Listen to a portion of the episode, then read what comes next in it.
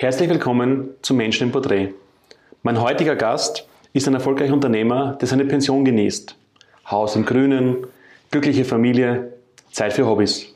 Doch plötzlich war alles anders. Karl, was war da, was ist bei dir anders jetzt? Was ist passiert?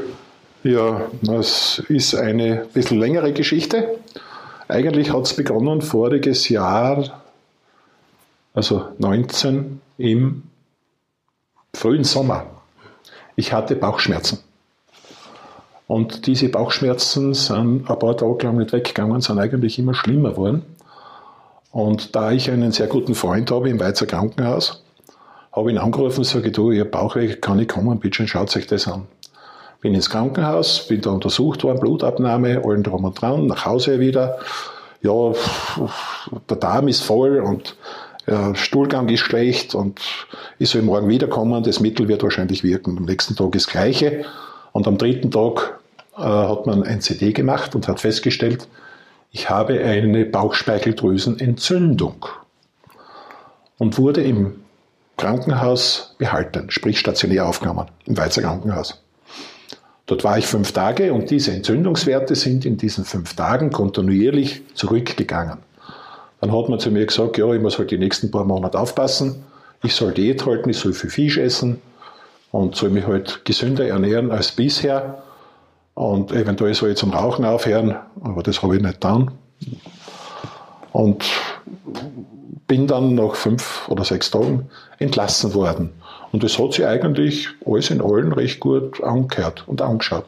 Ich habe so viel Fisch gegessen wie sonst in meinem Leben nie. Und, und das ist eigentlich recht gut geworden. Man hat mir gesagt, Alkohol, obwohl ich mich nie im Alkohol gerissen habe, also wenn es morgen den Alkohol abschaffen, mir fällt es wahrscheinlich gar nicht auf dass es kein Bier mehr gibt, weil mir das Bier, ich wäre sehr müde von dem Bier und deswegen, ich trinke keins. Ich trinke mal jetzt, wenn du Geburtstag hättest, ein Achtel Wein, aber ich reiß mich nicht drum. Also es fordert man nicht auf.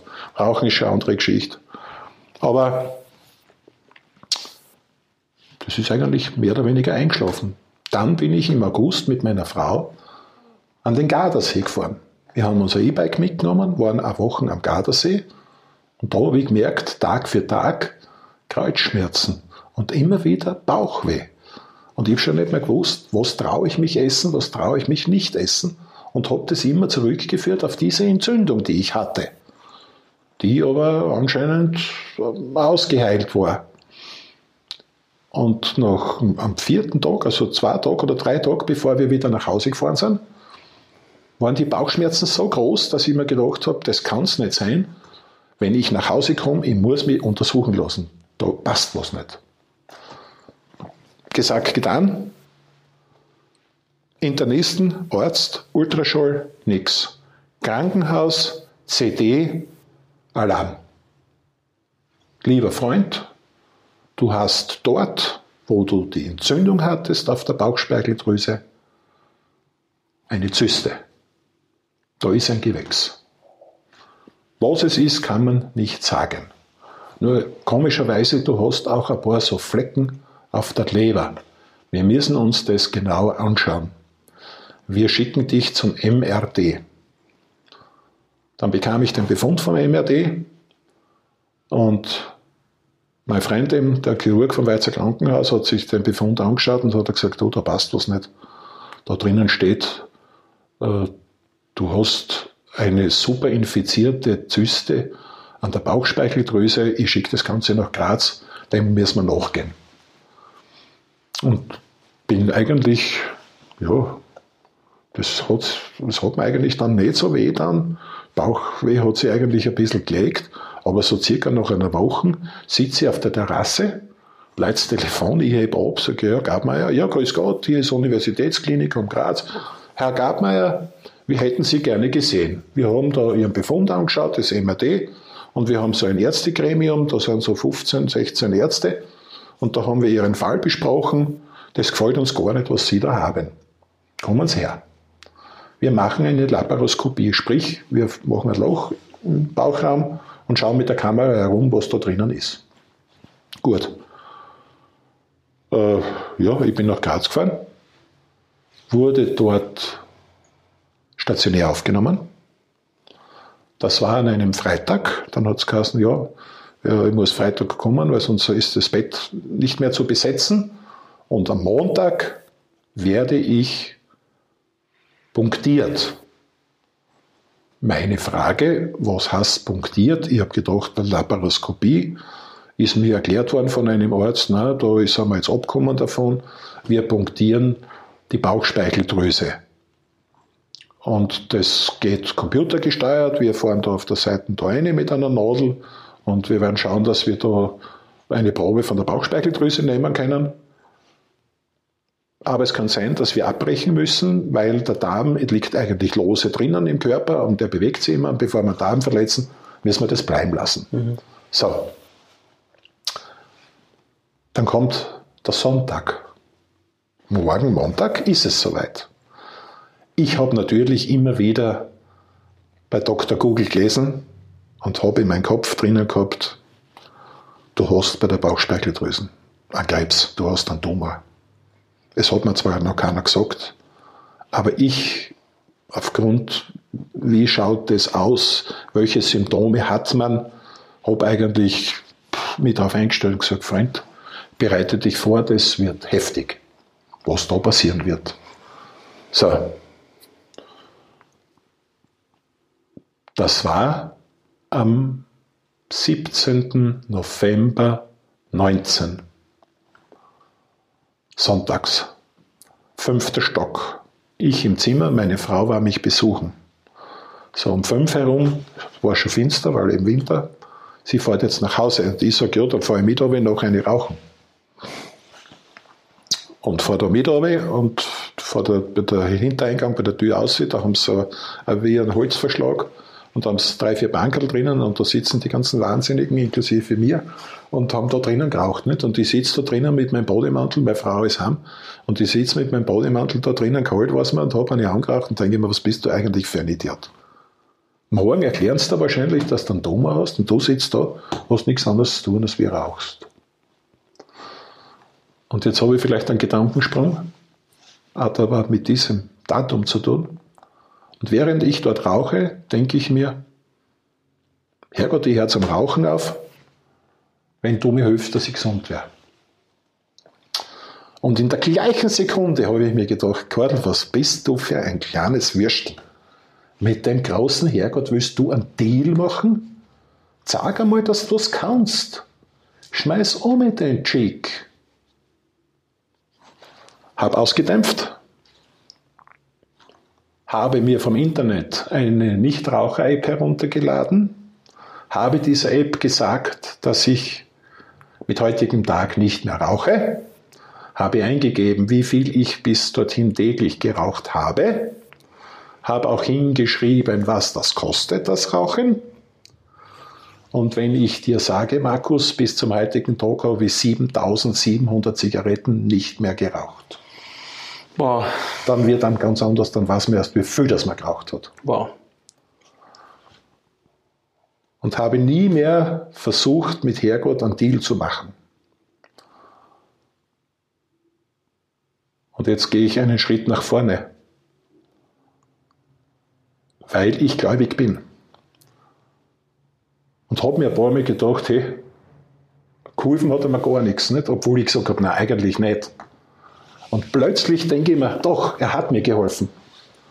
Oder habe ich irgendeine Nebenwirkung, die nicht zum Aushalten ist von meiner Chemo? Nein, im Gegenteil.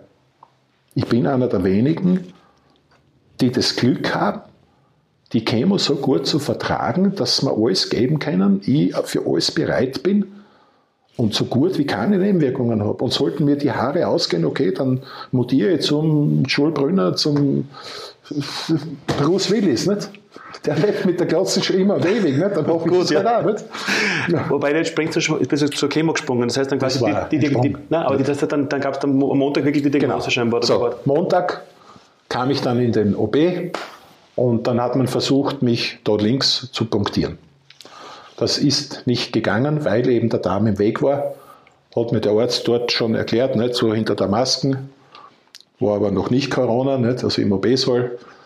Äh, es tut ihm leid, es geht nicht, wir müssen abbrechen. So, dann bin ich zurückgekommen ins Zimmer, dann war am Abend Visite, Dann gehen die Ärzte durch und unter anderem war ein Arzt dabei, der hat gesagt, ja, Sie wissen wahrscheinlich eh, das ist nicht gegangen, wir haben das müssen abbrechen. Aber ich verstehe das nicht, warum sie nicht gleich auf der anderen Seite probiert haben, die Leber zu punktieren. Und ich schaue den Arzt an und sage, Sie, das verstehe ich aber jetzt nicht ganz. Zuerst bin ich gekommen, weil es geheißen hat, ihr macht eine Laparoskopie, ihr wollt da reinschauen, was ich da habe in meinem Magen oder was immer. Dann hat es geheißen, nein, ihr macht eine Punktion von meiner Bauchspeicheldrüse, jetzt wollt ihr eine Punktion von meiner Leber machen. Laut Befund habe ich angeblich eine Zyste. Darauf sagt der Arzt zu mir, was heißt, Sie haben eine Zysten? Sie haben einen Tumor, da brauchen wir gar nicht mehr diskutieren. Wir müssen es nur beweisen. Das war es aber schon. Und geht aus dem Zimmer.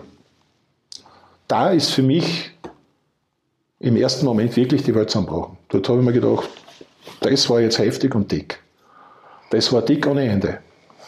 Zum Glück ist eine halbe Stunde später ein anderer Arzt gekommen zu einem anderen Patienten, weil er irgendwas zu besprechen hat. Und diesen Arzt habe ich angesprochen.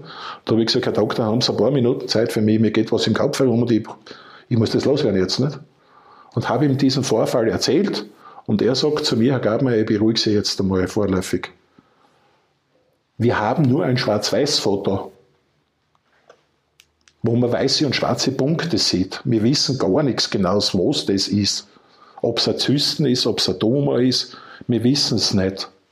Und wir wollen es wissen, deswegen werden wir versuchen, sie morgen bei der Leber zu punktieren. Weil wenn es etwas wäre, kann man von der Leber einen Rückschluss ziehen und man kann zu 99 Prozent sagen, wo das herkommt. So, das wurde am nächsten Tag getan. Okay. Und dann quasi gab es den Befund? Und dann gab es circa zehn Tage später den Befund, wo mir der Professor von der Chirurgie erklärt hat, Herr Gabmeier, ich muss Ihnen sagen, Sie haben Bauchspeicheldrüsenkrebs. Der hat schon gestreut, der hat Ihre Leber befallen und der hat auch Ihre Lunge befallen. Meine erste Frage war, wie lange habe ich Zeit noch zu leben? Drei Monate oder weniger, länger? Dann hat er mich angeschaut und hat gesagt, von drei Monaten brauchen wir gar nicht reden. Das ist schon viel länger, nicht? Man, wir haben heute so viele Möglichkeiten und es ist nicht nur eine Chemo, wir haben zig Möglichkeiten, wir können Radiostrahlen, aber da will ich den, äh, den Onkologen nicht vorgreifen. Das entscheiden alles die Onkologen. Wir haben jetzt einmal das gemacht, ich kann Ihnen nur sagen, eine Operation, die Bauchspeicheldrüse zu entfernen, ist eine so heftige Operation, die würde sie so weit zurückwerfen, zeitmäßig, ein, zwei Monate, dass wir in dieser Zeit keine Chemo machen können und das wäre kontraproduktiv. Mhm. Es ist besser, wir beginnen so schnell wie möglich diesen Krebs zu bekämpfen. Sie werden angerufen, wann Sie nach Graz kommen können auf die Onkologie. Dort wird man mit Ihnen das Weitere besprechen. Wow. Ich meine, in solchen Momenten auch jetzt wieder mit deiner Frau Ursula, dann, ich meine, jetzt offen denkt man dann noch an Sterben und wie, was man. Äh, nur ganz kurz denkt man an Sterben. Äh, muss jetzt so sagen. Als ich das gewusst habe, dass es so ist, die Ursula war dabei. Die Ursula hat hinterher zu mir gesagt, sie war mehr schockiert als ich. Weil, so wie ich schon gesagt habe, ich mich damit beschäftigt habe in meinem Körper und zwei und zwei zusammenzählt habe und gesagt habe, hey, du gehst, ich war schon immer ein Realist. Ich war in meinem ganzen Leben ein Realist. Ich war immer ein Kämpfer, du hast es gesagt, ich war selbstständig. Ich müssen immer Entscheidungen treffen, auch wenn sie falsch waren, aber ich habe sie getroffen. Und ich bin nie davon gelaufen. Und wenn es mir schlecht gegangen ist als Unternehmer, jetzt rede ich vom finanziellen oder auch moralischen, aber ich habe immer gekämpft. Ich habe nie aufgegeben. Das habe ich nicht gekonnt. Das habe ich zum Glück so geerbt und das ist so. So, jetzt war das Faktum, daraufhin sind wir zu Hause gesessen, sprich unsere beiden Söhne. Und ich habe gesagt, bitteschön, kümmert euch um euch. Schaut, dass euch so gut wie möglich geht. Ich muss für mich jetzt alleine da sein. Bin mit meiner Frau dann zu einem Anwalt gegangen, zu einem Befreundeten. Wir haben dort alles besprochen, was es in solchen Situationen zu besprechen gibt. Sprich, ich habe gesagt, was passiert, wenn ich sterben würde. Ich könnte das jetzt vergleichen ich weiß, wie der Tod aussieht. Ich kenne ihn. Ich kenne meinen Gegner. Der steht für mich da. Er ist in meinem Körper Und entweder gewinnt er oder ich gewinne. Aber ich bin überzeugt davon, ich werde gewinnen. Er wird keine Chance haben gegen mich. Keiner von uns weiß, ob er morgen oder übermorgen stirbt. Du weißt nicht, wenn du jetzt Nachmittag nach Hause fährst, ob der LKW, der dir da entgegenkommt, auf die linke Seite kommt und dir frontal fährt. Das kannst du nicht sagen. Es wird nicht so sein. Es kann morgen sein, es kann in drei Jahren sein. Nur mein Gegner, mein Tod ist schon da. Ich sehe ihn, aber Angst in dem Sinn habe ich nicht vor ihm. Absolut nicht. Und ich habe mir eigentlich arrangiert mit meinem Tumor, weil ich ihm erklärt habe, er ist bei mir nur zu Gast. Er benützt mich als Wirt. Sprich, er lebt ja nur deswegen, weil ich, mein Körper, lebt ihn ja. mit Blut versorgt. Wenn er zu viel will von dem und mich umbringt, indem er Kinder macht, sprich Metastasen in die Welt setzt, stirbt er mit. Das habe ich ihm klargelegt. Und da hat er sich schön ruhig zu verhalten. Und ganz ins Eck zu gehen, und dann darf er vielleicht aufgrund meiner Gutmütigkeit irgendwo im Eck sitzen bleiben. Äh, ein Gedankensprung. Die Ärzte haben mir gesagt, diesen Tumor wird man aller Wahrscheinlichkeit nicht mehr los. Das ist Faktum. Da ist man im ersten Moment geschockt, aber fragt man nach, was heißt das jetzt für mich? Naja, wir werden schauen, dass wir ihn, ihn, ihn so klein halten oder so klein kriegen, dass sie damit leben können, dass sie damit auch eine Lebensfreude haben, eine Lebensqualität haben und die habe ich. Jetzt kenne ich den schon seit einem halben Jahr. Wenn einer zu mir kommt und sagt, wir haben die angelogen, wir wollten haben, dass du 20, 25 Kilo abnimmst, dann muss ich sagen, war ein guter Schmäh, das hab's gut gemacht.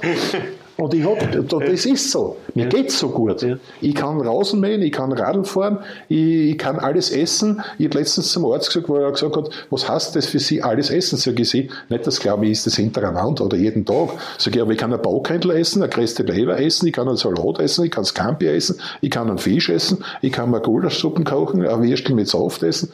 Ich kann alles essen. Und ich, ich, ich, kann hinterher drei Sachen dort essen. Also, ja. also ich bin heute froh, dass ich nur 90 Kilo habe. Nicht? Ich möchte auch gar nicht mehr kriegen. Nicht? Also ich bin da sehr happy. Nicht? Ja. Wenn du jetzt von diesen, von diesen positiven Dingen auch der Lebensqualität erzählst, die du selbst auch bewusst erhältst und die du auch genießt, ähm, wenn wir jetzt kurz mal den, den Gedankensprung dann machen, quasi jetzt aber dann, du hast von der Onkologie, Onkologie kurz erzählt, ja. den Tagesablauf in der Onkologie, wie kann man das sich vorstellen? Naja, es war so. Äh, ich bin dann angerufen worden, ich soll auf die Onkologie kommen, auf die Ambulanz. Dann kommst du zu einem Arzt, das war für mich der Professor Bauernhofer, der hat mir dann erklärt, dass für mich halt nicht viele Alternativen gibt, in dem Fall eben eine Operation nicht anzuraten ist.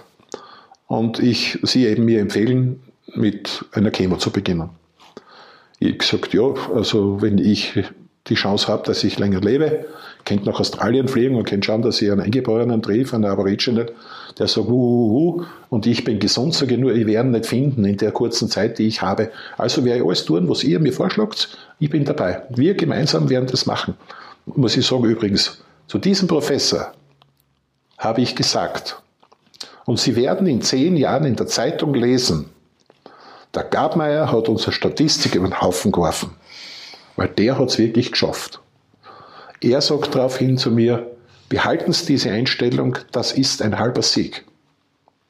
So, dann ist mir da also ein sogenannter Portacut eingesetzt worden, unter die Haut implantiert, wo man eben ansticht, sprich, ich werde nicht in die Venen gestochen, weil da wären die Venen kaputt auf diese Dauer von Chemo, die ich bekomme. Dann wurden mir acht Chemos verordnet. Zu dieser Chemo habe ich gebeten, man könnte das auch ambulant machen, aber ich habe gebeten, dass ich das stationär mache. Das dauert jeweils zweieinhalb bis drei Tage, weil die Infusionen von der Chemo zum Beispiel eine Flasche 23 Stunden lang tropft. Dann ist sie leer, dann kriegst du die zweite mit 23 Stunden. So. Sprich, man kommt in der Früh hin, grüß Gott, jetzt bin ich da. Dann bekommt man ein Bett und ein Zimmer, man wird untersucht, man Blutabnahme, mit allem drum und dran. Die Ärzte sitzen zusammen und stellen fest, aufgrund der körperlichen Befindlichkeit des Patienten und seiner Blutwerte hält er diese Chemo aus und die kriegt er. Dann wird in der Apotheke die Mischung auf mich abgestimmt bestellt. In der eigenen Apotheke im Krankenhaus. Das heißt, die wird aufgrund meines Gewichts und allen, allen drum und dran, wird es eben zusammengemischt. So. Wollen sie ein Frühstück, weil da ist man so um halb acht in der Früh dort. Und dann haben sie ein großes Frühstückszimmer, so ein Wintergarten, aber wirklich sehr groß und sehr schön. Es ist alles mit Hundertwasser eingerichtet, sprich mit diesen zertrümmerten Fliesen und mhm. diesen runden Säulen und der klasse Dachterrasse haben sie. Und dort geht man hin, da ist ein Buffet und dann kann man sie nehmen und dann frühstückt man ja wie, wie in einem Hotel. Es gibt natürlich auch Leute, die es nicht so gut geht wie wir, die liegen im Bett und kriegen das Essen halt serviert, wie es andere Kranke kriegen. Aber die halt aufstehen können, die treffen sich dort. Und da sitzen zwei Damen so in meinem Alter und die waren ziemlich betrübt und eine hat der anderen eigentlich mehr oder weniger so vorgejammert. Nicht? Und wie es halt so ist, ich, meine, ich bin nicht so, dass ich dort sitze mit großen Ohr, aber ich habe es irgendwie gespürt, das, die sind komplett deprimiert. Nicht? Und bin, bin dort vorbeigegangen bei dem Tisch und drei Meter neben dem Tisch ist das Fenster und habe das Fenster aufgemacht und habe gesagt, auf meine Damen, Anlauf. Und sie haben gesagt, was heißt das, Anlauf? Habe ich gesagt, springt so, dann habt ihr es überstanden. Ja, wieso, das können wir nicht tun. Dann sind wir da, sage ich, dann Herz zum Jammern auf. Dann gibt es nur eins, gewinnen. Mal setzen Sie nachher zu uns. Nicht? Und dann habe ich mich dort hingesetzt mit der einen Patientin, die hat übrigens denselben Tumor wie ich, Bauchspeicheldrüsenkrebs habe ich heute noch telefonischen Kontakt. Wir tauschen uns immer aus und bauen uns gegenseitig auf.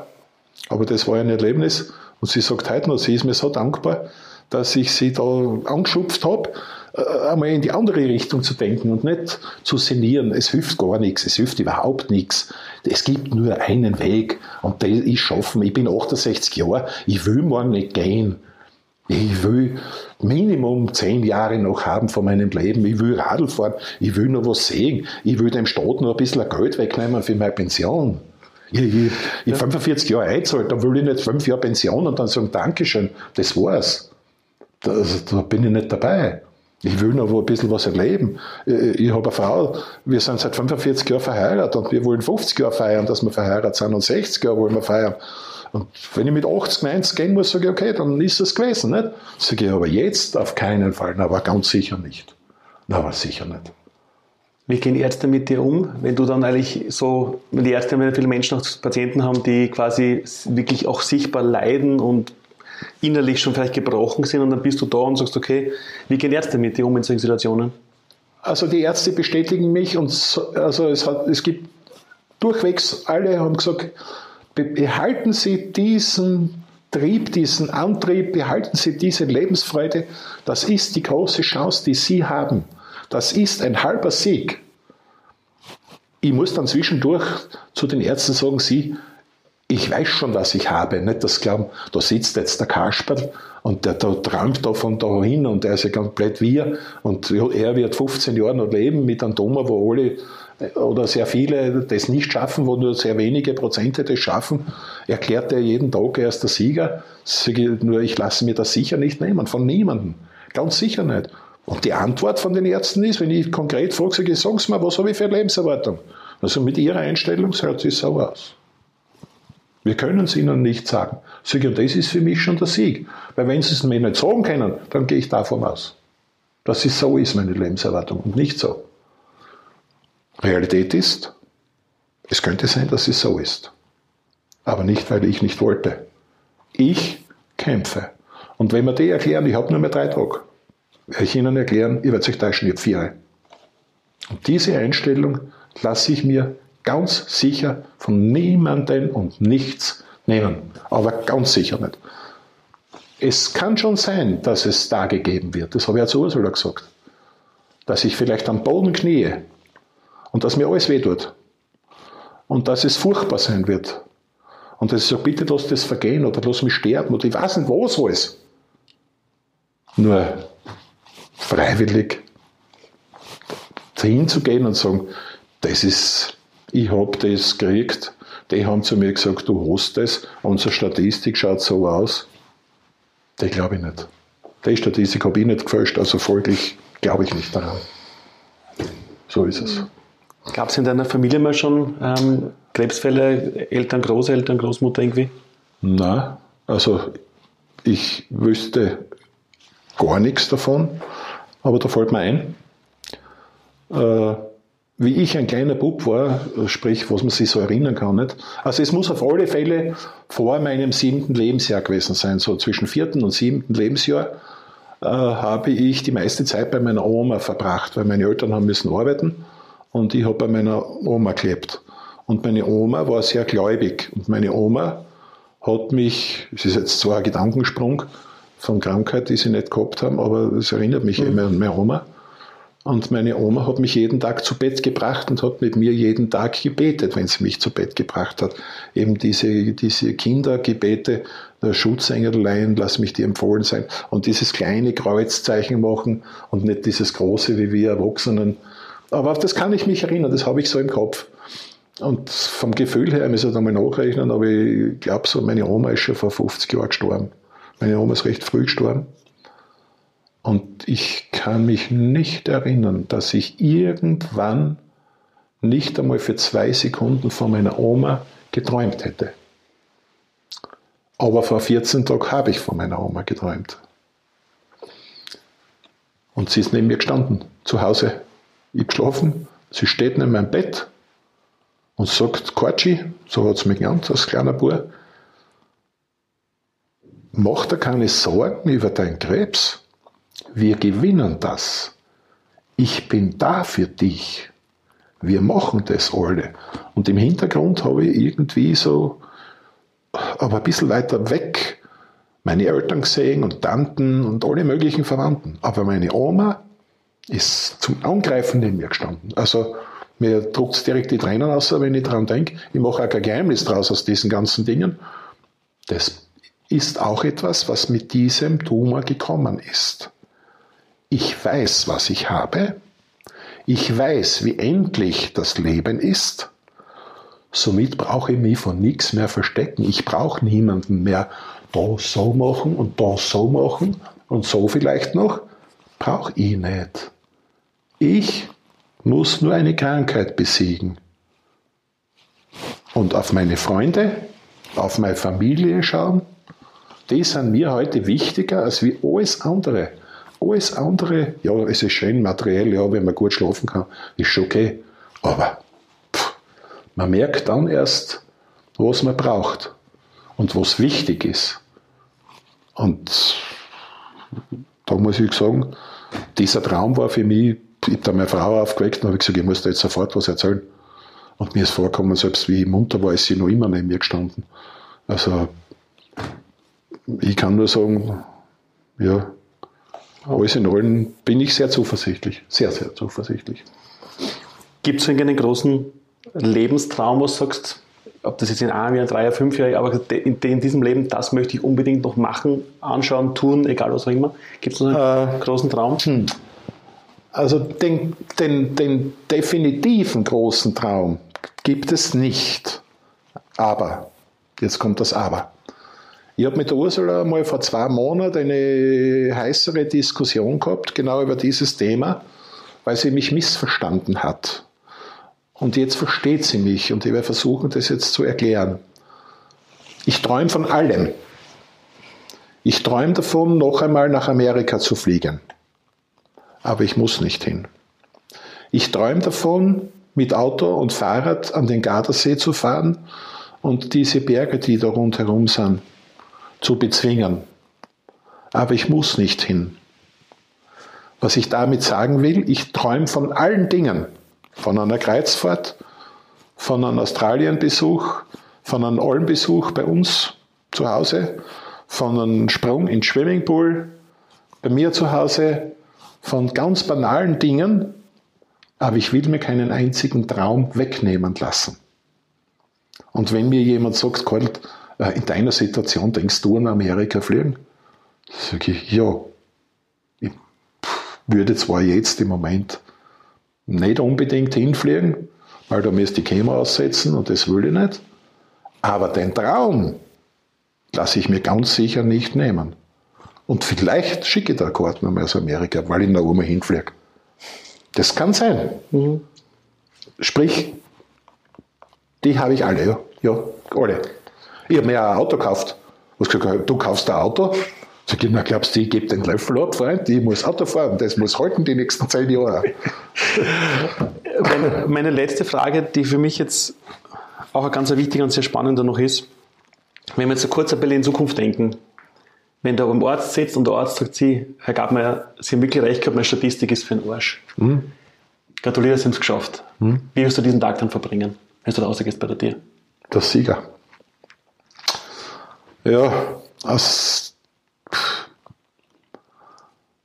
äh, nicht hochnäsig, das nicht, aber als Sieger, aber ich glaube, dass man aus dem Kopf das trotzdem nicht mehr wegbringt. Es ist da. Also das glaube ich, dass man selbst, wenn es wirklich so wäre, dass man sagt, ich bin der totale Sieger, es ist komplett weg, glaube ich nicht, dass man das jemals vergisst. Also ich glaube, das hat man immer drinnen und dieses Schwert, das ist einfach da. Ne? Das haben sie mir auch erklärt. Äh, selbst sagen sie, wenn man das zwei, drei, vier, fünf Jahre im Griff hat, das ist ein Schläfertumor, sprich, der Wort irgendwo in Millimetergröße und sagt, hey Freund, jetzt hast du verschlafen, jetzt bin ich schon wieder da. Das ist das Gefährliche an diesem Ding. Also, ja, aber der Sieger wäre ich schon. Ich habe ich hab, ich hab ein paar Freunde, deine Eltern gehören dazu. Ich weiß nicht, ob sie da mal so ein WhatsApp gezeigt haben. Ich habe vom ersten Tag weg, als ich die erste Chemo begonnen habe, mir jedes Mal überlegt, was schreibe ich meinen Freunden bei der nächsten Chemo. Zum Beispiel die siebte Chemo. Ich habe geschrieben 007 im Auftrag Ihrer Majestät. Ich habe die Lizenz, Metastasen zu töten auf James Bond gemünzt. Mhm, so habe ich mir das immer wieder zurechtgelegt, nicht? was alles so passiert. Nicht? Der Siegfried, der Metastasentöter. Also ich habe es immer so. Und das zeigt immer, die Reaktion, die du dann kriegst, und die Leute, die schreiben da dann zurück, du bist der Wahnsinn. Der denkt an solche Sachen, geht ins Spital, macht der Chemo, pumpen sie voll mit Gift, von vorn bis hinten, und der hat nichts anderes zu tun, als wie schreibt so lustige Sachen hin. Ne? Oder ich habe dann geschrieben, ah, wie ist das denn gegangen? Dann habe ich zurückgeschrieben, heute war es ziemlich laut im Zimmer. Ein Geschrei und ein Gekrächze. Dann habe ich geschaut, was ist los? Habe ich gesehen, ja, die Metastasen gehen ein. Die verrecken alle schon langsam. Deswegen ist so ein Wirbel da im Zimmer. Ne? Also ich habe das immer so, so gesehen. Manche Leute, die mich angerufen haben, haben gesagt, mein Gott, na Karl, wie geht's dir denn? Wie? Und die so, gut. Was? Die sind ganz schockiert, weil ich sage, mir geht's gut. Ich weiß nicht, die erwarten darauf, dass ich äh, ich liege im Sterben, nicht? das wäre ihnen recht, so ungefähr. Nicht? Mhm. Ist ihnen nicht recht, aber Nein. du weißt, wie ich das meine. Nicht? Ja, die sind ganz verblüfft. Nicht? Die sagen, ja, und und das lasse ich mir nicht nehmen. Und ich habe auch gelesen darüber, über diese Dinge. Ich weiß, was ich habe. Ich weiß, dass ich eine Chance habe. Diese Chance nütze ich. Diese chemische Zusammensetzung, die ich bekomme, macht im Grunde genommen vereinfacht gesagt nichts anderes, als sie killt sich schnell teilende Zellen. Sie killt aber auch sich langsam teilende Zellen.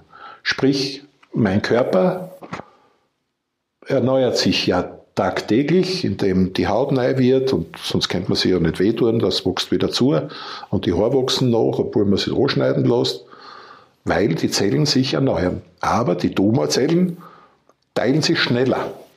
Deswegen hat man die Chance, sie schneller zu killen.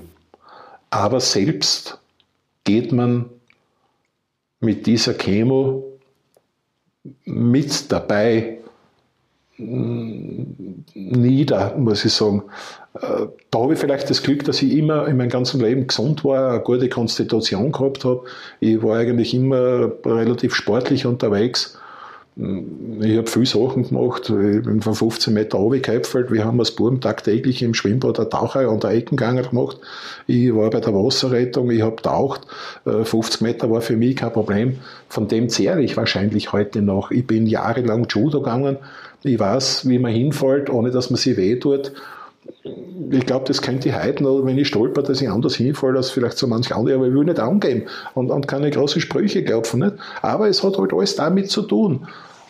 Und ich habe das große Glück, dass ich diese Chemo halt sehr gut vertrage, indem diese Nebenwirkungen für mich bis auf Kleinigkeiten, dass man manchmal kalt ist, deswegen habe ich jetzt zum Beispiel eine Jacken an, äh, oder dass ich ein bisschen so ein Taubheitsgefühl in den Fingerspitzen habe, die aber so nach ein paar Tagen, nachdem die Chemo aussetzt, ausgesetzt wird und Pause gemacht wird, wieder verschwinden. Das ist schon alles, was ich habe. Ich fahre gern ins Krankenhaus. Morgen zum Beispiel habe ich wieder einen Termin. Andere sagen, um Gottes Willen, ich habe morgen einen Termin, ich muss schon wieder hin, ich mag gar nicht hin, weil ich weiß ganz genau, nach drei Stunden ist mir schlecht, ich muss kotzen, mir ist übel und ich komme vom Klo nicht runter und der nächste sagt, ich kann nicht gehen und ich kann fünf Tage nur schlafen und ich bin komplett fertig. Ich fahre dorthin und denke immer, Nachschub. Ich brauche Nachschub. Dieser Tumor gehört zerstört und dem helfe ich nach. Und meinem Körper Meinem gesunden Körper sage ich, durchhalten, Freund. Wir schaffen es. Und da bin ich überzeugt davon. Da bin ich ganz sicher überzeugt davon, dass ich das schaffe. Will mich nicht versündigen, will nicht sagen, ich bin 100 Jahre alt. Aber mein Ziel, wenn ich diese großen Leute anschaue, an Steve Jobs und wie sie alle sind, mit 8, 9, 10 Jahren, den schaffe ich. Den packe ich ganz sicher. Den Rekord nehme ich Ihnen weg. Die Einstellung habe ich, ganz sicher. Auf dem Weg viel Erfolg. Ich freue mich auf das Gespräch dann auch danach, wenn du es geschafft hast. Alles, alles Gute. Wir werden uns wieder treffen und, und wir werden in zehn Jahren da sitzen und sagen, jetzt schauen wir uns das an, was du vor zehn Jahren gesagt hast. Genau. Alles Gute, Karl. Danke.